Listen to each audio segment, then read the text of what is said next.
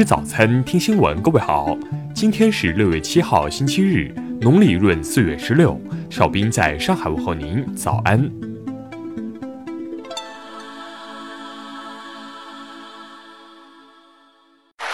首先来关注头条消息。当地时间五号。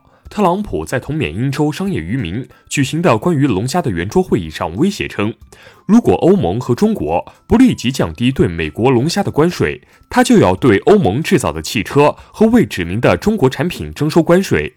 彭博社称，由于特朗普已不是第一次用汽车关税威胁欧盟，且他每次都推迟征收汽车关税的期限，故而欧盟官员和议员几个月前就不再认真对待此事。此次。特朗普威胁说，会对中国出售的一种对他们来说非常珍贵的东西加征关税。不过，他没有指明到底是什么东西。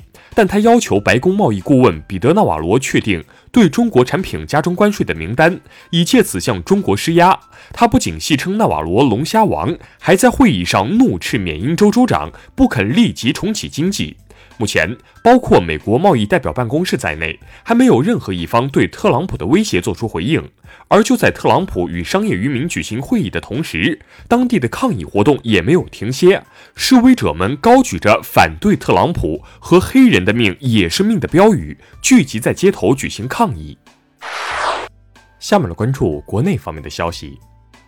五号，民航单日运输旅客量达一百零三点六七万人次。恢复至去年同期的百分之六十一点五，创二月以来单日航班量新高。工信部表示，预计今年年底，我国将建设五 G 基站超过六十万个，覆盖全国地级以上城市。五 G 手机出货量将达到一点八亿部。国家卫健委发布的公报显示，二零一九年居民人均预期寿命提高到七十七点三岁，孕产妇死亡率从十八点三每十万下降到十七点八每十万。婴儿死亡率从千分之六点一下降到千分之五点六。陕西蓝田通报小学女生校内遭四名男生侵害，涉事四名男学生已送至公读学校，教学点负责人被撤职，涉事年级任课教师、涉事学生班主任等人被行政警告。广西苍梧县砍伤三十九名师生的保安李某文昨天被批捕，目前该案正在进一步侦查中。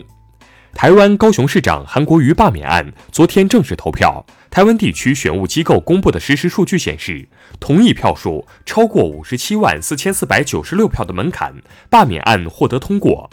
五月份，全国铁路发送旅客一点五七亿人次，日均发送五百零八万人次，环比增加一百三十九万人次，增长百分之三十七点六，客流呈快速回升趋势。全国冬小麦机收从五月二十八号起进入高峰期，已连续九天日机收超一千万亩。截至五号，全国已收获冬小麦达一点七亿亩，麦收进度过半。下面来关注国际方面的消息。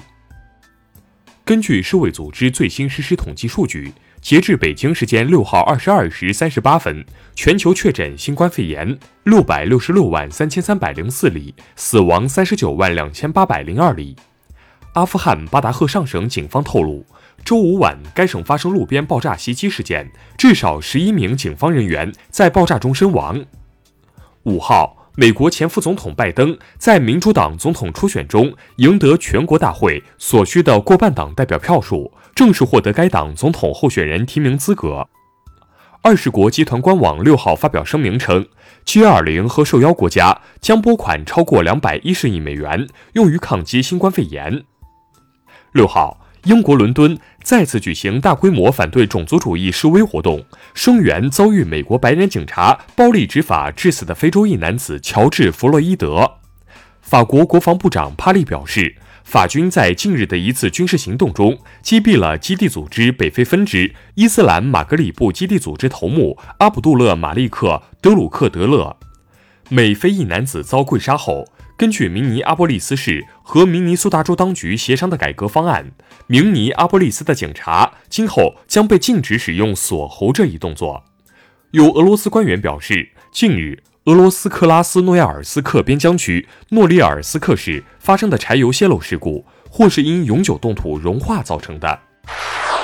下面来关注社会民生方面的消息。山东省政府办公厅昨天印发通知。宣布在地方权限内，从文件发布之日至今年十二月三十一号，对个体工商户和小微企业免除一切税费。四号，山东临沂一中学多名学生在学校用餐后出现腹泻症状，疑似食物中毒。费县网信办昨天表示。共五十六名学生出现症状，现均已出院，检测结果需等待一周。陕西西安有摆摊摊主向媒体反映，有人向每一个摊主每天收十元费用。对此，城管部门称该行为不合法，之前劝说过，警方对此正在调查。河北枣强近日发生一起城管执法人员打人事件。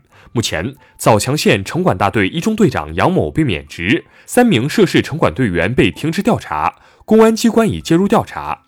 湖北襄阳男子冯某酒后驾摩托车送醉酒的王某回家，被交警查获，二人不配合调查，车主王某趁酒劲用打火机将油箱点燃，随后民警将火扑灭。经查，冯某系无证酒驾，两人均被刑拘。最后来关注文化体育方面的消息。C 罗总收入突破十亿美元大关，为历史上第一位收入突破十亿美元大关的集体项目运动员。来自比利时的奥运高级官员皮埃尔·奥利弗·贝克尔在周六透露，东京奥运会要么在二零二一年举行，要么就不会举办。古天乐于四月底号召数家公司及电影发展基金，共计筹款三千九百万港元。近日。第一批款项已发给部分香港底层艺人，每人九千港元。生态环境部发布中国生态环境保护吉祥物，吉祥物为一对名为小山和小水的卡通形象。以上就是今天新闻早餐的全部内容。